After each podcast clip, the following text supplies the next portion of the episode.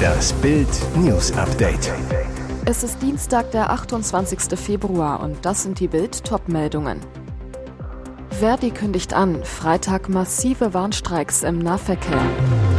So funktioniert Schwesigs Kremmelsumpf. Tarnen, Tricksen, Täuschen. 14,5 Jahre Knast für Monster von Wermelskirchen. Sein jüngstes Opfer war gerade mal einen Monat alt.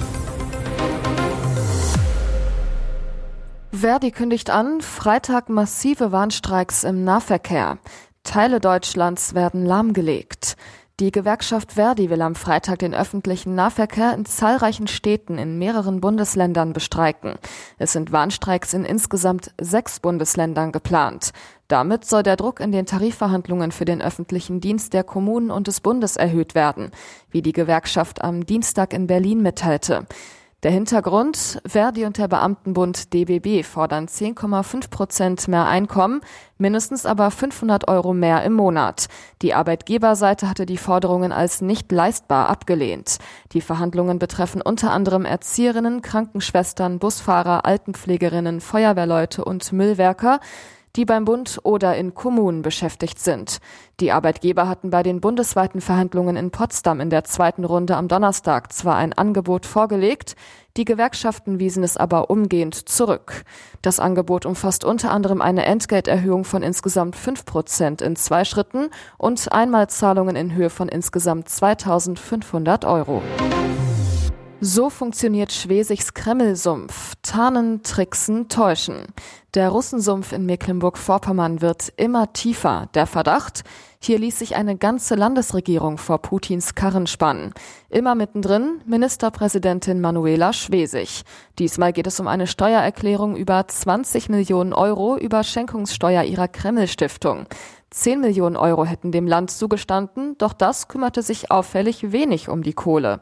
Schwesigs Finanzminister Heiko Goye erklärte vor einem Jahr, die Erklärung sei im Finanzamt Riebnitz-Dammgarten verschwunden. Von wegen. Jetzt kommt raus, Schwesigs Regierung wusste mindestens seit Mai 2022, dass die Erklärung von einer Finanzbeamtin im Kamin ihrer Mutter verbrannt worden ist. Am 5. Mai schilderte der Chef der Staatsanwaltschaft Stralsund in einem Brief, der Bild vorliegt, dem Justizministerium in Schwerin diesen ungeheuerlichen Vorgang. Auffällig, der Staatsanwalt schreibt darin großzügig, es käme eine Einstellung des Verfahrens in Betracht. Dabei hatte er die Finanzbeamtin überhaupt nicht angehört. Der Druck auf Manuela Schwesig wächst und inzwischen auch auf Bundeskanzler Olaf Scholz, denn Schwesigs Kremltricksereien gingen auch nach Putins Überfall auf die Ukraine weiter, als Scholz längst seine Zeitenwende ausgerufen hatte. 14,5 Jahre Knast für Monster von Wermelskirchen. Sein jüngstes Opfer war gerade mal einen Monat alt. Kinderschänder Markus R. aus Wermelskirchen muss lange in den Knast. Das Landgericht Köln hat ihn am Dienstag zu 14 Jahren und sechs Monaten Haft wegen schweren sexuellen Missbrauchs in 84 Fällen verurteilt, mit Sicherungsverwahrung. Zwischen 2005 und 2019 soll er laut Anklage insgesamt 13 Kinder sexuell missbraucht haben.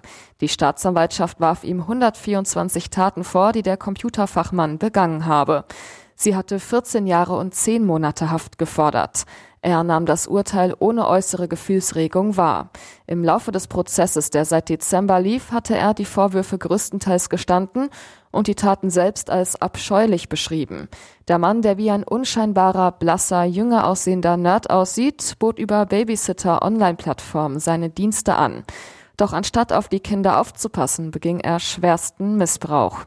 Das jüngste Opfer war der Anklage zufolge ein rund einen Monat altes Mädchen. Überhaupt hatte er es nur auf ganz kleine Kinder abgesehen, die noch nicht petzen konnten.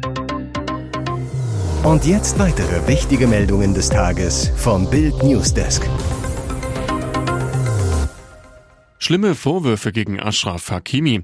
Wie eine französische Zeitung berichtet, ermittelt die französische Staatsanwaltschaft gegen den Marokkaner. Gegen den Ex-Dortmunder steht der Vorwurf der Vergewaltigung im Raum. Am vergangenen Wochenende habe sich demnach eine junge Frau bei einer Pariser Polizeiwache gemeldet und behauptet, dass Hakimi sie vergewaltigt habe. Dabei habe sie jedoch keine Anzeige erstattet, stattdessen eine Erklärung abgegeben. Angesichts der Schwere der Vorwürfe und der Bekanntheit des Beschuldigten schaltete die Polizei die Staatsanwaltschaft ein. Laut der Erklärung habe die Frau am 16. Januar erstmals Kontakt mit Hakimi über Instagram gehabt. Am 25. Februar sei sie dann mit einem Uber-Taxi, das der Rechtsverteidiger ihr bezahlt habe, zu seinem Haus gefahren. Gegen ihren Willen soll Hakimi sie in seinem Haus auf den Mund geküsst, ihr die Kleidung hochgezogen und die Brüste geküsst haben. Zudem habe er sie trotz ihrer Proteste mit dem Finger penetriert. Die Frau habe den Profi schließlich mit dem Fuß zurückgedrängt und einen Freund alarmiert, der sie daraufhin abholte. Noch am selben Tag ging sie zur Polizeiwache, um die Vorwürfe zu schildern. Im niedersächsischen Bramsche sind zwei Menschen durch Schüsse lebensgefährlich verletzt worden. Zeugen, die den Vorfall nahe der Grundschule Martinusschule mitbekamen, verständigten am Dienstag gegen 7.30 Uhr die Polizei. Polizisten rasten zu dem Wohnhaus in der Moltke Straße. Den Beamten gelang es, den mutmaßlichen Schützen kurz darauf festzunehmen. Er soll auf den 16-Jährigen geschossen, sich selber wenig später lebensgefährlich durch Schüsse verletzt haben. Rettungskräfte kümmerten sich um die Schwerverletzten, dabei kam auch ein Polizeihubschrauber zum Einsatz. Die Schule selbst war von dem Vorfall nicht betroffen. Polizisten sperrten den Tatort großräumig ab.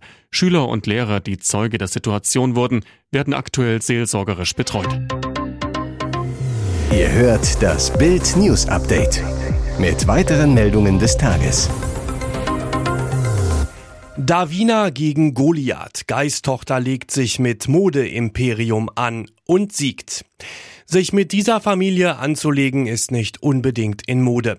Wer die Geissens kennt, weiß, kampflos wird kein Zwist beigelegt, wenn sich Robert und Co. im Recht wähnen auch wenn es gegen einen Moderiesen geht. Jetzt hat Tochter Davina in einem Verfahren vom Amt der Europäischen Union für geistiges Eigentum Modegigant Dolce und Gabbana in die Knie gezwungen. Vor gut zwei Jahren hatte die Jungdesignerin beim EU-Markenamt ihre Fashionmarke DG bei Indigo Limited eintragen lassen. Die ältere Tochter von Carmen und Robert entwirft und verkauft unter den Initialien DG unter anderem Kapuzenpullover und bequeme Joggerhosen. Das gefiel dem Modeimperium nicht. Das italienische Luxuslabel legte 2021 Widerspruch gegen Davinas Marke ein. Grund Verwechslungsgefahr. Eine Geisanwältin zu Bild. Das Unionsmarkenamt hat den Widerspruch abgelehnt und im Verfahren zugunsten von Frau Davina Geis entschieden. Sensation beim Online-Auktionshaus eBay schafft wichtigste Gebühr ab. Im Sommer 1999 revolutionierte eBay den deutschen Second-Hand-Markt. Endlich konnten Internetnutzer Gebrauchtes privat zu Geld machen. Am morgigen Mittwoch der nächste Jubeltag für Online-Trödler eBay Deutschland schafft zum 1. März sämtliche Verkaufsgebühren für private Verkäufer ab. Keine Provision mehr. Diese betrug zuletzt satte 11 Prozent des Verkaufswertes plus eine fixe Gebühr von bis zu 35 Cent. Bild hatte die hohe Provision immer wieder kritisiert. Immer mehr Privatverkäufer boten ihre Sachen kostenlos bei eBay Kleinanzeigen an. Heute gibt der deutsche eBay-Chef Oliver Klink zu, wir beseitigen die größte Hürde, die Verbraucher beim Verkaufen auf ebay.de gesehen haben. Ganz uneigennützig verzichtet eBay jedoch nicht auf die Millioneneinnahmen. Es ist ein Krimi. Überall wachsen Online-Marktplätze. Kaufland.de, Zalando.de, Otto.de, Etsy.de auch Platzhirsch Amazon gewinnt weiter. Grund, angeschlossene Händler machen bis zu 190 Prozent mehr Umsatz als diejenigen, die nur über ihre Website verkaufen. Mit dem Verzicht auf Gebühren bläst eBay also zum Reichweitenangriff auf die Konkurrenz. Die privaten Verkäufer freut's. Hier ist das Bild News Update. Und das ist heute auch noch hörenswert. Elon Musk ist zurück auf dem goldenen Thron. Der Multifirmenchef ist laut dem reichen Ranking der Finanzplattform Bloomberg wieder der reichste Mann der Welt. Sein Vermögen wurde am Montagabend mit 187,1 Milliarden Dollar berechnet.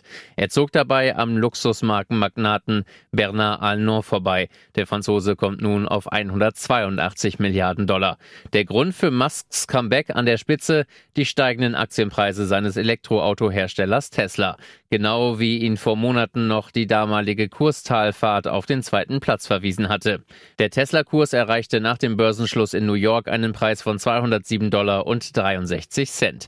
Es ist ein kräftiges Plus von fast 100 Prozent binnen weniger als zwei Monaten. Am 3. Januar dümpelte das Wertpapier bei 108 Dollar. Das Tagesplus lag am Montag bei 4,6 Prozent. Einer der Gründe, am Mittwoch will Tesla neue Produkte präsentieren. Musk aber scheint sein enormer Reichtum fast egal zu sein. Sein Hauptwohnsitz ist ein schlichtes Haus nahe des SpaceX Weltraumbahnhofs Starbase in Boca Chica im US-Bundesstaat Texas. Er hatte davor alle Luxusimmobilien verkauft. Seinem Ego aber dürfte der wiedergewonnene Titel schon gut tun. Kippt das aus für Verbrennermotoren 2035 doch noch in allerletzter Sekunde? Eigentlich war das Aus für Pkw-Neuzulassungen mit dem Votum des EU-Parlaments Mitte Februar besiegelt. Aber am 7. März müssen die Minister der 27 Mitgliedstaaten dem Kompromiss in Brüssel noch zustimmen. Das galt bislang als Formalie, doch neben Italien droht jetzt auch Bundesverkehrsminister Volker Wissing mit einem Veto. Wissing fordert eine Ausnahme für Verbrenner, die mit E-Fuels betankt werden, also mit grünem Strom erzeugten Synthetikkraftstoff.